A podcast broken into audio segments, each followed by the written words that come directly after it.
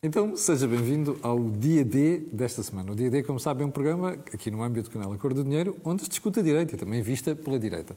Esta semana tenho, tenho comigo o Miguel Morgato, recém-regressadinho de, de, férias, aliás, como se vê pela cor dele, e temos aqui o Vasco Rato, que ainda não foi de férias, também como, como se pode perceber pela cor. Bom, eu também ainda não fui, mas eu tenho a vantagem de naturalmente já ser bronzeado. Por isso, o que é que temos para si hoje? Olha, vamos começar pela regionalização, e pela proposta, mais um namoro do PSD ao PS, para a revisão constitucional. Vamos ao programa de Carlos Moedas para a Câmara Municipal de Lisboa e também ao Ministro Eduardo Cabrita. Para finalizar, vamos conhecer o Far West à portuguesa, o mesmo a dizer, as cenas de pancadaria em pleno Reguengos de Monsaraz. E eu vou começar pelo Miguel. Miguel, primeiro a proposta da revisão constitucional do PSD? Então, eu acho que nós devemos voltar a este tema da proposta da revisão constitucional quando ela for finalmente entregue na Assembleia da República, porque ainda não foi, não é? Por enquanto foi feita uma apresentação, para os detalhes, só algumas só, as propostas, e eu acho que há propostas que justificam que nós percamos depois aqui mais uns minutinhos noutra, noutro dia D. Hoje valia a pena uh, mencionar uh, que no âmbito dessas apresentações que foram feitas junto dos mídias, o Paulo Mota Pinto, um distinto militante do PSD e responsável por este, por este projeto e constitucionalista também? Constitucionalista, foi juiz do Tribunal Constitucional e, portanto, é ele o responsável por, esta, por este projeto de revisão constitucional. Deu uma entrevista no Expresso onde ele, eh, no fundo, diz que eh, estão, o PSD de Rui Rio e de Paulo Mota Pinto está aberto para discutir com o Partido Socialista o caminho para a regionalização, chamemos assim, porque, enfim, envolve o referendo, etc., mas no fundo seria o caminho para a regionalização. Uh, o que é que eu quero dizer sobre isto? Enfim, uh, a entrevista não teve muito eco, não teve muita expressão, pelo que eu pude perceber, mas normalmente com as declarações do Paulo Mota Pinto é isso que acontece, ficam sempre ali na reserva da indiferença. Mas neste caso, neste caso, somos nós que temos que amplificar Estás isto. Ser malzinho. Somos nós, que temos que, somos nós que temos que amplificar aqui esta, eh, esta nota que ele deixa, evidentemente sancionada por Rui Rio, porque isto corresponde, ou se quiser, é, é uma é o sintoma, mais um sintoma do erro estratégico que o PSD leva nestes últimos anos sob a direção de Rui Rio. Que é andar aos beijinhos ao PS. Eh, andar obcecado com aquilo a que chamam reformas, isto não é reforma coisíssima nenhuma, reformas que alegadamente só se poderiam fazer contra, com, o, com o apoio do Partido Socialista e, portanto, subordinados à agenda do Partido Socialista, e este é mais um exemplo. A regionalização será eh, feita, ou pelo menos o caminho será começado, quando o Partido Socialista bem entender, portanto, o PSD irá a reboque, se continuar com esta orientação, irá a reboque do Partido Socialista, mas o problema é mais grave do que esse, porque nós estamos a falar de uma experiência de transformação constitucional e administrativa do território do país que, e não vale a pena virem com os exemplos que na Europa todos os países são regionalizados, nós está, vivemos num país que teve os últimos anos, os últimos, provavelmente os últimos 20 anos, a assistir a uma corrosão das, das suas instituições sem fundo no poço. E, portanto, nós estamos no pior dos momentos para experimentar essa divisão administrativa, política do território que serviria apenas para o PS, PSD e o PCP, que ainda tem essa esperança, dividir os despojos do país. Isto não serve o desenvolvimento do país, isto serve apenas para os partidos. O PS garante que se mantém com todos os níveis de poder Sim. na maior parte do território, Ou o PSD seja, criou um filme. É mais caciquismo. É. Nós só estamos a falar de caciquismo e estamos a falar de simulacro de transformações do país. Eu devo dizer o seguinte: eu acho que o país está excessivamente centralizado em Lisboa. Eu sou daqueles que acham. Mas é diferente fazer descentralização bem, e regionalização. E eu sou a favor de mais medidas de descentralização. O governo do PSD e do CDS entre 2011 e 2015 levou a cabo aquela que para mim é a orientação que, que o país deve seguir, de progressiva descentralização de competências, e muitas foram descentralizadas, na educação, na saúde, nos transportes, e que devem ser acompanhadas também de descentralização de responsabilidades e de recursos. Uhum. Coisa que foi, foi travada depois com o governo de António Costa. Portanto, o que nós estamos a falar não é de descentralização do país, que é necessário. Mas porquê é que achas que o PSD era contra a regionalização? Porquê é que aparece agora uma proposta onde se prevê expressamente um acordo com o PS nesta matéria? Eu digo-te porque é que o PS de António Costa e o PSD de Rui Rio querem fazer a regionalização. Primeiro, são convictos regionalistas lá pelas razões deles, e, enfim, são as intenções subjetivas que a mim são, para mim são irrelevantes. Mas o, o facto político objetivo é este. Rio não vai deixar nada da sua presidência, do PSD, não vai deixar marca nenhuma, mas enfim, deixamos agora de parte o Rio, que é líder da oposição, portanto não tem tantas responsabilidades como o Primeiro-Ministro em funções. Costa, que provavelmente vai ser Primeiro-Ministro durante oito anos, se calhar até durante 12 anos, não sabemos, não é? Não vai deixar nenhuma reforma atrás de si. E, portanto, ele quer deixar um marco o Marco te possa dizer, fui eu, enquanto Primeiro-Ministro, que fiz esta bela, este belo serviço, que é um belo serviço que ficará por, por, por muitos e muitos anos. E com, com, e com, implicações graves no país gravíssimas, para, para décadas. Gravíssimas. Uh, pois e... não, é, não é fácil reverter isto. Não é? Isto é impossível de reverter. Um processo de regionalização é impossível de reverter nem numa geração, nem duas gerações, nem três gerações, porque os argumentos de, de, de descentralização que são aplicados à regionalização são aqueles que serviram por um lado, a pseudo-democratização da eleição das CCDRs, que é apenas um embrião da regionalização, por um lado, e esta loucura feita com o acordo do PSD de reverter as fusões de freguesias que foram, que tive, que, processo que teve que é- lugar em 2012, 2013. Vale a pena recordar que um dos autarcas que na altura fez com afã e entusiasmo uma grande fusão, grande no sentido que foi com, em, em, grande proporção, de freguesias, foi António Costa quando é Presidente da Câmara agora. Exatamente. E agora patrocina. Nós estamos a falar de um grau de desorientação política e de instrumentalização do país ao serviço de pequenos projetos de poder que me parecem eh, francamente deploráveis.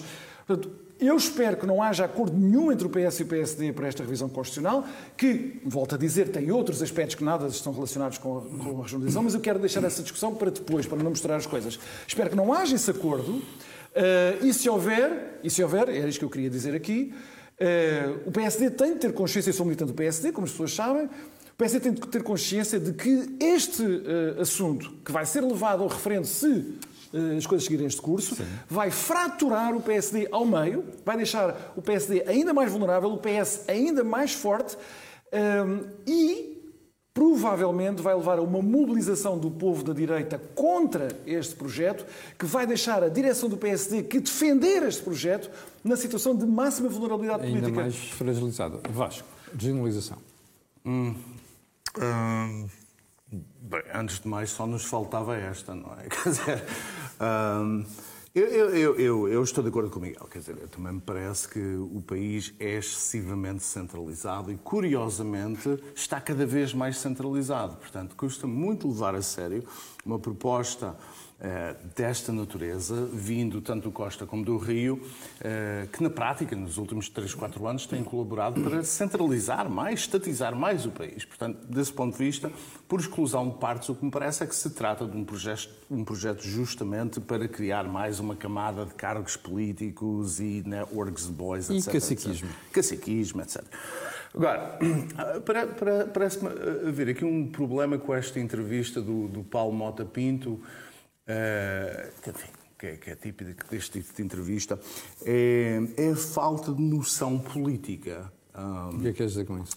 Quer dizer, eu admito que o Paulo Costa Pinto possa ser um Paulo excelente... Mota Pinto. Paulo, Paulo Mota Pinto. Um excelente uh, uh, técnico e até que esta proposta contenha aspectos positivos do ponto de vista técnico. Não sei, não, não, não consigo avaliá-la desse ponto de vista. Agora, politicamente é um desastre, não é? Nós temos um, um vice-presidente do PSD a dizer que está disposto a fazer a regionalização.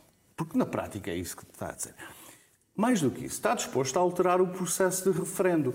Porque eu recordo que, eh, da última vez, houve um referendo eh, não vinculativo e, entre as linhas, o que aqui está a ser dito é que o referendo, mesmo que não haja 50%, passa a ser vinculativo, mas pior do que isso é que também se vai deixar cair aquela regra, que no fundo é o duplo referendo, aquela regra que diz que todas as, as regiões propostas terão também de aprovar por referendo. Portanto, o duplo referendo cai. Ou seja, traduzido por miúdos para as pessoas... Facilita-se o processo. Uh, Dá-se cabo do referendo. Quer dizer, basta, basta que haja 10 ou 20% da população e pronto, passa. Quer dizer, portanto, isto parece-me ser uma forma eh, uma forma um bocado estranha eh, de democratizar o sistema, não é? Isto é o, pecado original, começa logo mal, com uma falta de legitimidade. Se isto acontecer assim nestes termos, o processo não terá qualquer tipo de, de legitimidade. E depois também acho que com todos os problemas que o país tem, etc., Eleger... Isto não é prioridade. Isto não, não é claro, prioridade. Claramente não é uma prioridade. Quer dizer, reflete um bocadinho aquilo que o Miguel disse. Portanto, achas falta... que o Miguel tem razão quando diz que é Rui Rio a querer deixar alguma marca da sua, da sua passagem por presidência do PSD? Dizer, só se o Rui Rio quer deixar uma marca péssima, porque isto é uma coisa que não voa, quer dizer, não tem aderência à direita. Portanto, eu não sei exatamente o que é que o Rui Rio uh, quer deixar marca, uh, se é esta a marca, é uma marca, uma marca uh, péssima. Hum. e depois houve também, há uma outra coisa que ele diz na entrevista, que é uh, o PSD teve a preocupação de, e tenho aqui o jornal, uh, libertar o projeto de alguma ganga ideológica. E ele diz isto em relação à última proposta de revisão constitucional. Quer dizer, um projeto de eh, revisão constitucional o que se quer de um partido reformista é que tenha mesmo um conteúdo uh, que seja vinculadamente ideológico. Portanto, isto é mais daquela, daquele lero-lero, aquela lenga-lenga, não é? Do centrismo. Quer dizer, e acho que esta direção está completamente desorientada e espero que isto acabe isto acabe rapidamente, quer dizer, acho que o PSD... Só, posso, oh, só duas notas sobre isto ainda. Paulo Mota Pinto, em 2009, na altura era Manuel Faraleta, presidente do PSD, se bem me recordo, eh, pronunciou-se também sobre a legislação, porque falava-se da legislação no caminho para as eleições de setembro de 2009. E ele, na altura, disse que as legislações eram disparate, é. que havia muitas outras prioridades do país. Enfim, agora convinha, conviria ele, ele justificar porque é que se tornou adepto da ideia. Outra, segunda nota. Nós tivemos, a propósito da descentralização e das preocupações de realmente descentralizar o país, que tiveram eh, nos antípodas das prioridades deste governo, que já leva seis ou, sete anos de, sete anos. de, de existência, com o caso deplorável que foi da Agência Europeia do Medicamento. Eu lembro é muito bem porque eu era deputado. Candidatou-se Portugal à Agência Europeia do Medicamento, porque na altura a Inglaterra ia sair da União Europeia, Londres é que tinha a Agência Europeia. Enfim, vocês conhecem o processo. Então queria-se atrair isso para Portugal. Qual foi a cidade que o governo escolheu na altura? Lisboa. Lisboa. E foi por grande pressão. E depois na altura... inventou Aquela, pressão, para fazer cedências a Rui Moreira. Claro, e foi por pressão, não foi só do Rui Moreira. Muita gente no Parlamento e fora do Parlamento começou a dizer que ele era um grande disparate, que afinal de contas essa conversa da descentralização era pura retórica para enganar os portugueses. E então a Agência Europeia do Medicamento não veio para, não veio para Portugal. Eh, optou-se pelo sucedâneo, Sim, que era o Infarmed para o Porto. E vocês bem viram o, o, processo deplorável, lamentável de um país do terceiro mundo, como é que isso acabou. Portanto, a regionalização não serve para descentralizar coisíssima nenhuma serve para tornar o, país ainda mais refém dos partidos ossificados que temos. E do Estado. Bom, você está com o Cor do Dinheiro, já sabe que uh, o dia D é o programa aqui no âmbito do canal. Já agora aproveito para dizer que esta matéria das opções do PSD eu vou tratá-la amanhã na edição matinal da Cor do Dinheiro, porque na semana passada, num almoço público, eu questionei Rui Rio sobre esta matéria. Mas fica para amanhã e haveremos a voltar a isto também na próxima semana. Bem, segunda, segundo ponto da agenda é a apresentação da candidatura do programa, de, aliás, candidatura não, do programa de Carlos Moedas à Câmara Municipal de Lisboa. Porquê é que escolheste o tema? É o, a apresentação do programa do Carlos Moedas, candidato aqui do, de uma coligação liderada pelo PSD à Câmara de Lisboa, é, foi recebida com uma relativa indiferença mediática, teve pouca expressão mediática. Eu parece-me ser injustificado. Fizeram duas acusações à candidatura do, do Carlos Moedas eh, desde maio, enfim, para fazer uma. Acho que toda a gente sabe, eu sou amigo, eu sou amigo do Carlos Moedas, por isso eh, não serei aqui exatamente imparcial. Mas fizeram-lhe duas acusações políticas, críticas, políticas pela sua candidatura. A primeira é que ele não era capaz de liderar uma crítica política forte contra o poder socialista na Câmara. Eh, e o segundo é que ele não tinha ideias para a cidade. Bem, nós tivemos o mês de junho. As duas estão a caminho do desmentido. A primeira, eu, eu, eu, quero ser mais enfático. A primeira foi desmentida. Vamos lá ver uma coisa. Neste processo lamentável, deplorável, que nós já comentámos aqui, do Medina Gate, do ponto de vista político, foi Carlos Moedas que liderou aquela crítica. É Porque não foi o Chega, não foi a Iniciativa Liberal, que chegaram muito atrasados a este problema, nem foram as lideranças nacionais da oposição, que ficaram caladinhas. Foi o Moedas aqui em Lisboa que liderou as excessivas fases deste processo lamentável que Medina geriu com os pés, com mentiras, com chantagens e com ilegalidades, como é o caso da exoneração do encarregado de proteção de dados, mas enfim, nós já falámos sobre isso. Agora, com o programa, eu acho que chega à segunda fase do desmentido, quer dizer, ninguém pode. Pode-se dizer que não se gosta do programa, ou que acha as ideias mais disparatadas ou menos disparatadas, mas ninguém pode dizer que ele não tem uma ideia do que é que quer para a cidade. Uh, em primeiro lugar, eu vou só escolher aqui duas ou três, duas ou três pontos do programa que me agradam. Eu acho que é uma boa ideia uh, conseguir sair, tirar-se uh, a espinha ferroviária que separa a, a cidade do Rio. Lisboa, esperemos depois da epidemia, é uma cidade que tem de explorar as suas, a sua posição geográfica, não só por razões do turismo, mas para fornecer qualidade de vida. marítima, virar-se para a água. Eu, por acaso, não gosto muito desse lero-lero, para utilizar ali a expressão do Vasco. Nunca gostei muito dessa expressão do, do, mar, essas coisas todas. Sempre achei que isso também era uma retórica política para, para enganar papavos. Nem sempre. Não, mas, esquecendo é... a parte de retórica, de, facto, Lisboa tem que estar ligada à água. Não... Mas, mas não é só isso. Repara, o ponto é este. Lisboa tem grandes potencialidades para atrair imigrantes de luxo, gente com muito dinheiro para investir, com grandes ideias, que escolhe Lisboa para investir porque é uma capital pequena, segura, mas tem de ser aprazível, com os serviços a funcionar, etc. Isso é possível. Lisboa, no futuro, pode atrair esse tipo de pessoas. Nós temos uma, um grande problema demográfico, da ausência de capital. E, portanto, mas nós... tens um complexo de, de, metade do país contra quem é rico e contra quem tem alguma coisa. Pronto, até pode ser, mas depois os, os empregos que essas pessoas criariam seriam, enfim, bem recebidos pelos portugueses. Mas o que eu ia dizer é que tornar a cidade mais coerente, mais aprazível, mais uh, compacta, Uh, para mim são boas ideias, e depois levaria ao problema do terminal de contentores, enfim, se calhar um dia podemos discutir isso, mas e o Carlos também faz menção ao, ao, no programa. O, os outros dois aspectos que me parecem importantes é a devolução de rendimentos. Ele diz que... Os 32 milhões de euros que a Câmara recebe de IRS. Do IRS. As pessoas que não sabem disto, mas as câmaras têm direito a 5% do IRS que nós pagamos e têm a prerrogativa de não ficar com esses 5%. Pois.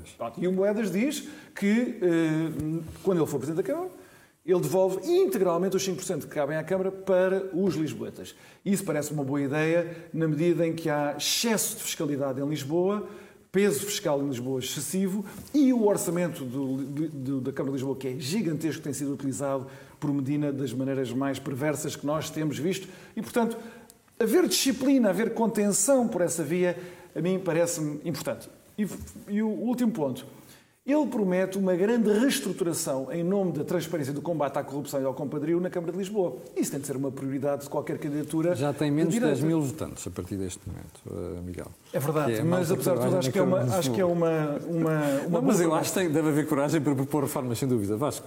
Candidatura de moedas. Ah, candidatura de moedas. Bem, eu, começo por dizer que entre moedas e Medina com Rui Tavares, responsável por direitos humanos e cultura, quer dizer, não há escolha possível. Quer dizer, o meu voto vai para moedas, obviamente. Mas Agora, já percebeste porque é que o livro se junta ao PS? É? Já, o livro já. não acrescenta nada. Não, não acrescenta nada, mas retira alguma coisa irá retirar durante vários variação, anos. Acrescenta uma variaçãozinha. Não, está. Mas os fretes pagam-se caro, pagam-se bem, aliás. Bem, mas há uma coligação, está certo. Agora, eu não gosto particularmente do programa, ao contrário do Miguel. Uh, e não gosto do programa porque não é suficientemente diferenciador. Carlos Moedas, espero que esteja a ouvir aqui uh, a crítica do. Não, o Carlos provavelmente não estará a ouvir-me, ou já desligou o aparelho e tal. Uh, mas não gosto do programa por uma razão muito simples. Quer dizer, parece-me que o, o programa é um, sofre um bocado de esquizofrenia. Quer dizer, por um lado, é um conjunto de borlas, não é? Seguros para toda a gente com mais de 5, 65 anos de idade, transportes públicos para os netos e para os avós. Uh, Creches, Exato, exato. Tudo gratuito, gratuito, gratuito. E depois, uh, bom, vamos reduzir o IRS, vamos uh, tornar a ML mais barata. Portanto, por um lado, borlas, por outro lado, vamos tornar tudo mais barato, ou seja, mais borlas. Quer dizer, acho isto mal. Uh, quer dizer, isto, isto não é. Não é que seja particularmente diferente do Medina, e aí é que está o problema. Uh, acho que o programa, as, as mas linhas não, mestras... Mas, mas, tu não notas uma diferença grande naquilo que são as propostas, no essencial das propostas de moedas Não, claro, eu, eu, eu, eu, vejo isso, por isso é que comecei por dizer que entre os dois, claramente, Carlos Moedas. Esperava era mais, quer dizer... Uh, Esperava mais. Esperava mais estás a falar de um partido social-democrata e, Moedas é social-democrata e, portanto, há alguma Sim. coisa social que tem que haver aqui. Sim, mas não é preciso haver tanto social. não é preciso haver tanto. E é acho, acho, acho que há aqui uma falta de visão para a cidade E, finalmente, o meu, digamos que, que tenho um problema com esta ideia da fábrica dos unicórnios, não é? Porque Uh, esta ideia de que se pode criar de A a Z unicórnio, unicórnios são empresas que valem Sim. para além de um bi. Uh, isso não é possível, quer dizer, isso em Lisboa não é possível. Uh, não há dimensão, não temos um ecossistema que o permite. Mas Portugal já temos... tem quatro, Vasco. Quatro quê? Quatro unicórnios. Nenhuma delas exclusivamente de Lisboa. Está bem, mas as ideias vieram de Portugal. É nesse as ideias vieram de Portugal. Parece-me que é nesse sentido mas que é Moedas essa, é essa a minha crítica ao Moedas. O Moedas diz é que no Conselho de Lisboa pode-se fazer aqui uma fábrica, etc.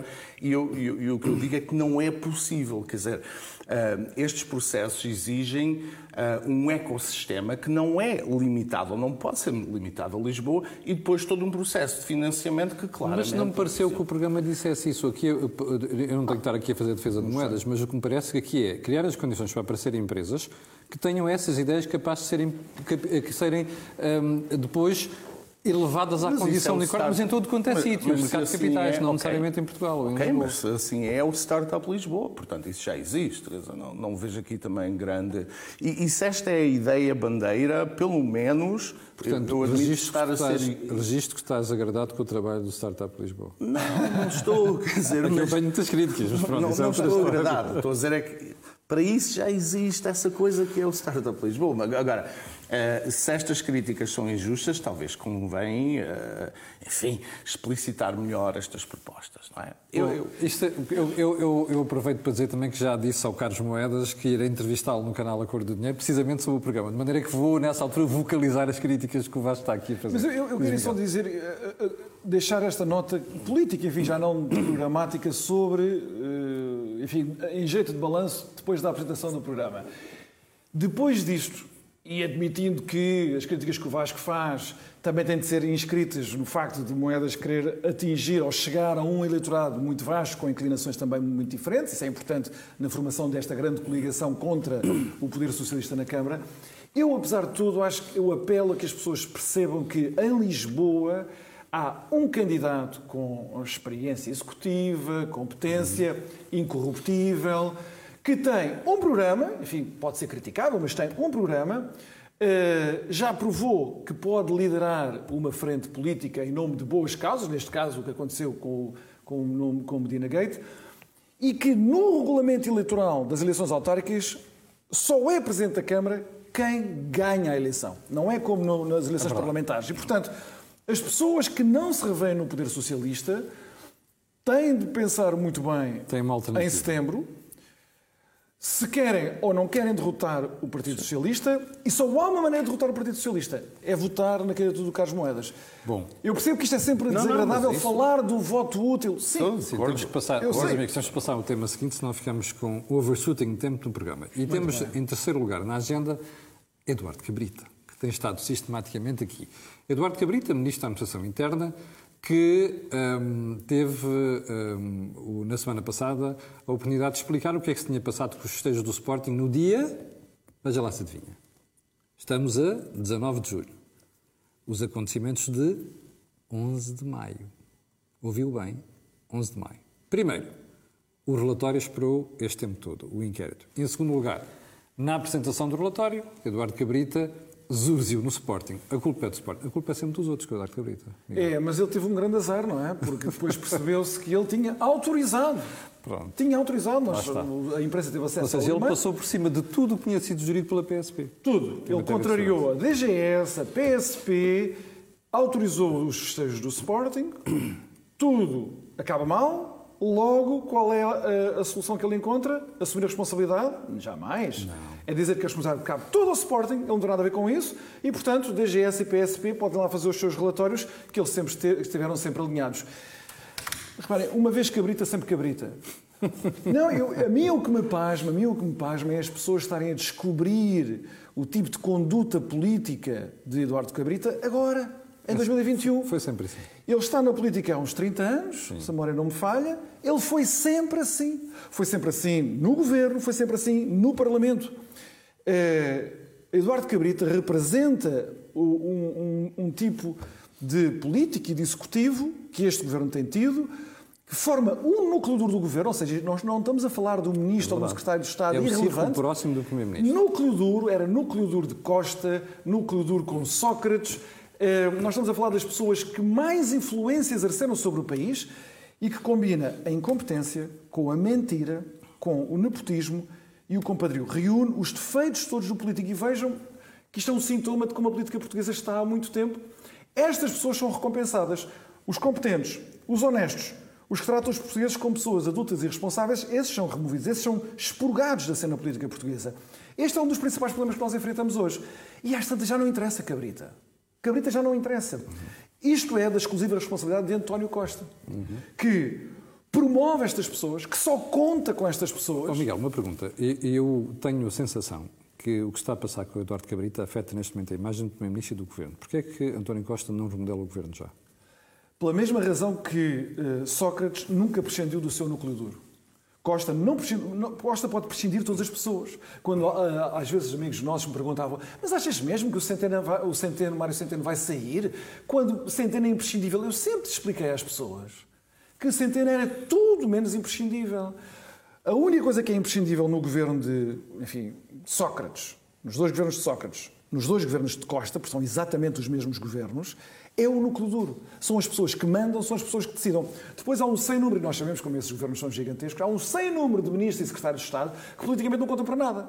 Que estão lá eh, a cumprir ordens daquele núcleo duro. Os elementos desse núcleo duro são imprescindíveis. Esses são imprescindíveis. Era assim para Sócrates. Quem é que são os elementos do núcleo duro? São os- é, é só ver quem são os presidentes constantes. Era eh, Eduardo Cabrita, Augusto Santos Silva, Santos Silva. Que agora Silva. parece que alimenta a expectativa de ser Presidente da República. Era Vieira da Silva. Eh, Vieira da Silva, mas que deixou lá a filha, não é? E o- a nova geração que foi formada com Sócrates e que Costa, eh, de que Costa precisou desesperadamente para derrubar seguro e que agora estão, também têm o seu próprio projeto de poder, mas que são igualmente imprescindíveis. O grupo à volta de Pedro Nuno Santos, que tem relações políticas muito tensas com eh, Augusto Santos Silva, por exemplo, mas que faz parte daquele núcleo duro que forma eh, o poder socialista como uma arma de combate. É isso que interessa. Eu estive em vários debates com Eduardo Cabrita. Eduardo Cabrita não se importa de, eh, num debate televisivo, com milhares de pessoas a assistir, cometer as maiores contradições, eh, fazer figuras desastrosas, ridículas, desde que ele cumpra a cassete, que é atacar os seus adversários, defender a toda a prova de bala os seus eh, ativos, neste caso, normalmente os seus líderes, ou Sócrates ou Costa. Mais nada interessa. São este tipo de qualidades que foram promovidas nos políticos portugueses nos últimos 25 anos. Nós não podemos, nós como eleitorado, como público, eh, não podemos queixarmos da classe política que é assim assado, se nós não reprovarmos os incentivos, os mecanismos e depois as figuras, as pessoas, não é? Que corporizam este sistema. Portanto, quando diz, ah, eu há bocado estava a dizer, Moedas é um tipo competente, com experiência internacional. Eu próprio sei, como digo isto, mas para a política nacional isso é irrelevante. O que é relevante é ter. Há, há- há vários. há- é, é não cometer aquelas, aqueles pecados fundamentais da política portuguesa. Na política portuguesa é. Tu nunca assumes um erro por nada, nem assumes a responsabilidade por nada. Os políticos que, por assim dizer, foram expurgados da política nacional foram aqueles que assumiram que cometeram um erro e assumiram a responsabilidade por esse erro. Reparem que são qualidades, com qualidades que nós, portugueses, os 10 milhões de portugueses na nossa vida cotidiana, valorizamos nas nossas relações privadas, nas nossas relações profissionais. Então, e porquê é que achas que não penalizamos políticos quando fazem isto? É uma Porque pergunta que nós temos de fazer a nós próprios. Mas é uma pergunta que nós temos de fazer a nós próprios. E não, não- eu não tenho uma resposta óbvia para isso, mas é uma pergunta que nós temos de fazer. Porque nós vemos, nós temos vizinhos, colegas, familiares, amigos. Todos eles gostam. Cometeste um erro, assumiste, és um homenzinho ou és uma mulherzinha, é que nós até é a expressão que nós temos. Na política, os socialistas ensinaram-nos há muito tempo: tu nunca assumes um erro. Nega sempre. E isto foi sempre uma doutrina, por exemplo, de um político abominado em Portugal, que era o Trump. O Trump era assim. Negar uma evidência, mesmo que ela estivesse à tua frente, nunca assumir um erro, nunca assumir responsabilidade. E o Trump, que era um mauzão, uma figura caricatural dos podres políticos da democracia do século XXI, não é? uma aberração que tinha caído lá no céu dos Estados Unidos, em Portugal essa conduta é doutrina há 25 À anos. esquerda. Vasco, estamos nos 30 minutos de programa já, temos que ir às notas finais, mas antes gostava de ouvir a tua opinião sobre a questão de Eduardo Cabrito. Ah, eu não sei por onde começar também. não, acho que o Miguel. Eu não quero perder tempo com isso, a sério. Quer dizer, acho que o Miguel disse tudo que é para dizer. É, é, é mas não te espanta, não te espanta, mas isto para mim é importante, importante perceber. Não, não te espanta que António Costa ainda não tenha posto cabrita andar? Não, não, quer dizer, dá-lhe jeito. Aliás, hoje há uma sondagem no, no Diário Notícias que parece indicar que este, estas trapalhadas todas estão, estão a começar a fazer alguma moça. Mas até agora não têm feito mas é útil para um primeiro-ministro ter capatazes, não é? Porque assim Portanto, as críticas caem sobre aquela pessoa e caem sobre, sobre aquela pessoa, sobre a atuação daquela pessoa, uh, e depois o primeiro-ministro paira sobre isto tudo, não é? E quando decidir que é tempo uh, para sacrificar, não tenho a certeza que ele consiga manter parte desse núcleo duro, porque o problema é justamente esse núcleo duro. Uh, Sim, Santos Silva já disse que queria sair, depois pois, é a situação insustentável o próprio Cabrita. Cabrita terá de sair, quer dizer, é insustentável. Uh, agora, por enquanto, não é? São uma almofada que protege o Costa, quer dizer, essa, essa que é a realidade e, e portanto, enquanto uh, as atenções estar, estiverem centradas no Cabrita e outras pessoas, Costa paira acima disto tudo e não é responsabilizado, quando na realidade, como diz o Miguel, é o grande responsável, claro. não é? É ele que dá o exemplo, é ele que permite esta, esta coisa toda. E isso, isso, isso, isso o, o, contraste com o último governo da direita é absoluto, não é? Portanto, a direita assumia responsabilidades, dava as más notícias aos portugueses, etc. Aqui temos o oposto e parece que as pessoas gostam por alguma razão que eu acho também muito estranha. Não é? Bom, vamos às notas finais, onde esta semana também há aqui uma inflação de temas. Temos uh, o Faroeste instalado em de Monsaraz, temos as declarações da Ana Paula Vitorino na Assembleia da República sobre a sua própria nomeação para o regulador e temos finalmente Cuba. Miguel, começamos por onde? Uh, vamos começar, pela, se calhar, já que estamos a falar no, no, no Eduardo Cabrita, começamos pelo, pela, mulher. Pela, pela Ana Paula Vitorino, que foi ministra deste governo, do António Costa, e que também tinha uma conduta, para quem quis se informar sobre isso, que foi sempre esta. Foi sempre esta, não é surpresa nenhuma. Como julgo que já foi tema mas, aqui do mas dia. Ana Paula Vitorino tem uma vantagem sobre o Eduardo Cabita, é competente. Ou seja, ela conhece as matérias. Que é coisa que eu acho que Eduardo Sim, Cabita embora tenha sido apanhado muitas vezes nas curvas ali na Assembleia da República e eu também uh, testemunhei isso, enfim. Mas uh, o que eu ia dizer é que ela foi então uh, foi nomeada para um alto cargo de regulação que é suposto regular o governo de onde ela vem, onde tem o não, marido. Regular decisões que ela própria tomou. Decisões que ela própria tomou. Aliás, o Mário Centeno é precursor é nessa, nessas matérias, mas António Costa é que é o responsável por isso. Não haveria nomeação de Mário Centeno no Banco de Portugal sem António Costa e não haveria nomeação de Ana Paula Vitorino eh, no regulador dos transportes sem, sem, sem António Costa. E então ela foi, é preciso haver uma audição na Assembleia da República, a comissão responsável por essa audição fez a audição e ela fez um depoimento onde ela basicamente se defendeu dizer que, enfim, ela não era rica, não, não quer trabalhar em mais parte nenhuma senão no setor dos transportes e esqueceu-se de dizer que ela só queria ir para regulador dos transportes. Ela poderia ter trabalhado para o, para o resto das empresas do, dentro do setor dos transportes que é tão vasto. Mas não, quer dizer... Até podia ser camionista, sempre. Podia ser camionista. E depois, mas depois passou-se um episódio mais caricato, não é? Uh, que Ana Paula Vitorino, quando saiu de ministra, foi para deputada. Ela era, é deputada do, na Assembleia da República e ainda é. é? Uh, e, pasme-se, era deputada desta comissão responsável pela sua audição. Uh, e nessa qualidade quis interferir na produção do relatório escrito sobre o seu depoimento.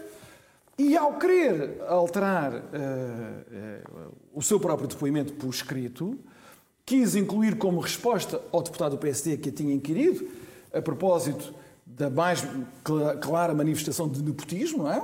Marido e mulher no governo, uh, marido no governo e a esposa que está agora vai para um cargo de regulação que regula o governo onde está o marido. Uh, é um caso claro de nepotismo, quer dizer, é a definição clássica de nepotismo. E então ela devolve, por escrito, é? lembrou-se, mas mais tarde, devolve a acusação como uma acusação de misoginia. Portanto, vejam, nós estamos a dar aqui um passo grande em que estamos a utilizar a wokeness americana, não é? dos feminismos e da, da, da defesa lá das agora às pessoas o que é que é o wokeness. Bem, isso se calhar temos uma oportunidade para explicar. Mas enfim, é todo, esta, todo este grande movimento uh, em defesa das minorias, etc., para se proteger de acusações de nepotismo. Portanto, se uh, alguém que calha ser um homem, que é o caso do deputado do PSD. Estamos a ser misóginos na crítica. São, portanto, crítica de nepotismo a uma mulher socialista não pode, não pode acontecer. Uh, isto são sinais de intimidação democrática. São sinais de intimidação democrática que devem ser repudiados. E vale a pena nós passarmos em imagem esse parágrafo que ela quis incluir. Vai aparecer aqui, Vasco. Sim. Um, Atenção, estamos, a, estamos a exagerar no tempo. Hoje. Aqui, Vamos ser um, breves. aqui o problema, eu devo dizer que eu pessoalmente até gosto da Ana Paula Vitorino e, e reconheço-lhe competência, mas ah, há aqui uma situação que é, que é, que é muito, muito complicada. Quer dizer, a senhora era deputada e estava a ser ouvida por uma comissão parlamentar. E depois voltou a ser deputada eh, e convenceu o grupo parlamentar do Partido Socialista, aparentemente, eh, a alterar um relatório a que ela teve acesso como deputada. Dito de outra forma, quem é ouvido, quem é nomeado para funções semelhantes, depois não tem acesso a estes relatórios. Pois, pois é. E, portanto, já desde o princípio se vê alguns dos problemas de transparência que esta nomeação acarreta. A outra coisa é que a Ana Paula Vitorino disse que corrigiu o português no relatório. Isso simplesmente não é verdade. Quer dizer, e não é verdade. Mas não pode ser ela a corrigir, o Vasco. O ponto é este, é Não, ser verdade, mas sei, não pode ser ela a corrigir, sei, tem que haver sei, alguém a fazer aquilo. Eu sei, mas a, a- a- a tentativa de minimizar essa questão foi, Sim, é ah, foi só Não uma foi o português, não foi o foi o português, foi na página 6, foi na página 11, é que eu tenho aqui as correções. Não é? Tenho aqui as correções todas. E na, na página 22 eh, pediu-se para acrescentar. Quer dizer, isto não estava presente. Pediu-se para Já acrescentar não é um problema português, doutora Ana Paula. Não, não, não, não é um problema de português. Portanto, para além de tudo o resto, há aqui um problema de processo. E esta reação foi provocada pelo deputado do PSD, disse que, bom, a senhora, o seu marido é decisor, decide sobre centenas de milhões de euros, sobre contratos, sobre indemnizações, não haverá aí um, enfim, um problema, pelo menos, de transparência e eventualmente conflito de interesses. E a resposta é, ah, isso é misógino. Quer dizer, Pois, o mesmo problema que o Miguel estava aqui a apontar. Claro. Bem, vamos passar para Cuba ou para o, para o faroeste em Arganhos de Monsaraz? Ah, enfim, sobre Cuba só quero dizer o seguinte, eu aprendi há muito... Cuba Libre. Cuba Livre. Eu aprendi há muitos anos a não, a não interferir com aqueles estados de alma, aqueles bateres no peito, quando há transformações em curso a ocorrer noutros países, mas quero chamar a atenção para isto. Portugal, a classe política em Portugal e a classe mediática gosta muito de aparecer como se arvorar em defensor dos direitos humanos quando está em causa a Hungria, a Polónia, países da União Europeia que para todos os efeitos são democracias, eh, Mas com é limitações, mas são Venezuela, democracias. Cuba e companhia? Mas nós temos uma grande parte de, de pessoas com responsabilidades, inclusive com representação parlamentar, que defendem, neste caso, o regime cubano, implantado por Fidel Castro no final dos anos 50, um regime concentracionário, com campos de concentração, fuzilamentos em massa, eh, esmagamento das liberdades individuais, esmagamento da dignidade da pessoa humana, todas aquelas coisas que nós dizemos que são sagradas para nós, foram destruídas por estas décadas de regime cubano. Isso vale para muitos outros regimes que são defendidos aqui em Portugal por vários políticos, deputados, eh, gente que opina eh, com, com grande autoridade nos meios de comunicação social. Vale a pena chamar a atenção para isso, para nós não nos esquecermos. Eu recordo que nas gravações do Nikita Khrushchev, quando ele já tinha sido removido, as famosas gravações das memórias dele, ele lembra que num episódio da crise dos mísseis de 61, quando o John 62. Kennedy era 62, quando ele era, quando o John Kennedy já era presidente dos Estados Unidos, eh, Fidel Castro pediu a Khrushchev para não hesitar em lançar uma guerra nuclear, eh, que Cuba estaria disponível para, para fazer esse sacrifício, se Cuba fosse a rezar, não haveria problema. Isto Khrushchev diz nas suas memórias. Portanto, nós estamos a falar de Fidel e dos seus descendentes Um grupo de que fizeram loucos assassinos, Um assassinos loucos, que são saudados como grandes heróis históricos por uma parte importante da classe política portuguesa. Vasco, Cuba. Certo. Rapidamente, Ah, antes de irmos ao-. Subscrevo tudo o que o Miguel disse e acrescento uma coisa. Ah, os Estados Unidos não têm relações comerciais sig- significativas, há assim uma- umas poucas exceções. Mas, aparentemente, o problema de Cuba, da É miséria, do subdesenvolvimento, É os Estados Unidos. é os Estados Unidos. Não interessa que Cuba pode ter relações comerciais com da mais de opinião. Com todos os 200 outros países, não é? os O problema é ontem vi um artigo de opinião de uma professora que Ah, é está na Escócia, no público, salvo uma coisa deplorável sobre a culpa é dos americanos. Mas enfim. Bom, meus amigos, vamos passar eh, ao Far East. Não é, não é, Alentejo não é Far West, é Far East. Miguel, as cenas de pugilato e atropelamento intencional em Reguengos de Monsaraz. São inaceitáveis. Eu acho que uma, uma, das coisas que choca a violência daquelas imagens das pessoas que as viram é a passividade da GNR. Eu não estava no local, portanto eu não vou estar a julgar os polícias que estavam, se puderam, os agentes da GNR, se, se agiram bem, se agiram mal. A mim parece-me agiram mal, mas enfim, não quero estar a fazer juízo sobre isso. Eu queria dizer era o seguinte. Uh, há esta discussão, sobretudo no Alentejo, sobre uh, a população cigana e as razões de segurança. Eu sempre me demarquei de estigmatização de grupos Sim. étnicos, grupos militares, seja Não é um problema de xenofobia. E, portanto, acho que o discurso do André Ventura é lamentável a propósito dos ciganos, a maneira como ele se dirige, as coisas que ele diz, as propostas que ele faz. Os... Eu acho isso sempre lamentável. O que os portugueses querem é que não haja também grupos impu... que, pois, que, sejam impunes. impunes. Portanto, a questão aqui é da questão da impunidade. E se há uh, grupos sociais daqui ou dali, uns mais velhos, outros mais novos, uns que venham daqui ou que venham dali, falam esta língua ou aquela, uh, que tenham um, um, modo de existência social que provoque cenas de violência inaceitáveis, o que nós temos de esperar das forças de segurança, todo o sistema de autoridade, é que haja sobre essas pessoas da mesma maneira que agiria sobre todas as outras. Ninguém em Portugal se pode sentir discriminado por ser desta etnia ou daquela, mas também ninguém em Portugal se pode sentir eh, vulnerável e indefeso perante a, a, lei do mais forte. Isso também nós não podemos aceitar. Vasco. Não, depois o, o problema, eu subscrevo obviamente o que foi dito, mas e o problema é que depois toda uma região passa a ter esta má publicidade, não é? Todo o Alentejo há estes problemas. Eu ontem fui jantar a Moro o Novo, que eu o recomendo, porque fugi de Lisboa ao confinamento. Uh, quer dizer, é uma coisa fantástica, comida, quer claro. dizer, um ambiente. Mas, a família lentejana. Certo, certo, mas o problema é este, é é que tu ouves dizer uh, que aconteceu ali, no, neste caso em Monserrat, e toda a região fica, Sim, não é, fica afetada por este tipo de coisa. Sobretudo quando depois estas coisas são reproduzidas nos estrangeiro e, e, e até claro. por essa razão a GNR tem de facto de agir. Aquilo foi lamentável o que aconteceu. Muito bem, chegamos ao final do programa desta semana. Como viu, a agenda muito preenchida e temas muito difíceis também. Eh, e também já sabe que você, o dia D, aparece aqui no canal Acordo do Dinheiro, todas as semanas, à segunda-feira, às 21 horas, salvo casos excepcionais, como aconteceu há uma semana também. Bom, Uh, Resta-me apenas agradecer a sua atenção, pedir aquilo que peço sempre, que é colocar um gosto e fazer partilha nas redes sociais e dizer que na próxima semana, às nove, cá estaremos de novo para analisar a semana política em Portugal. Fique bem, fique por aí e até a próxima semana.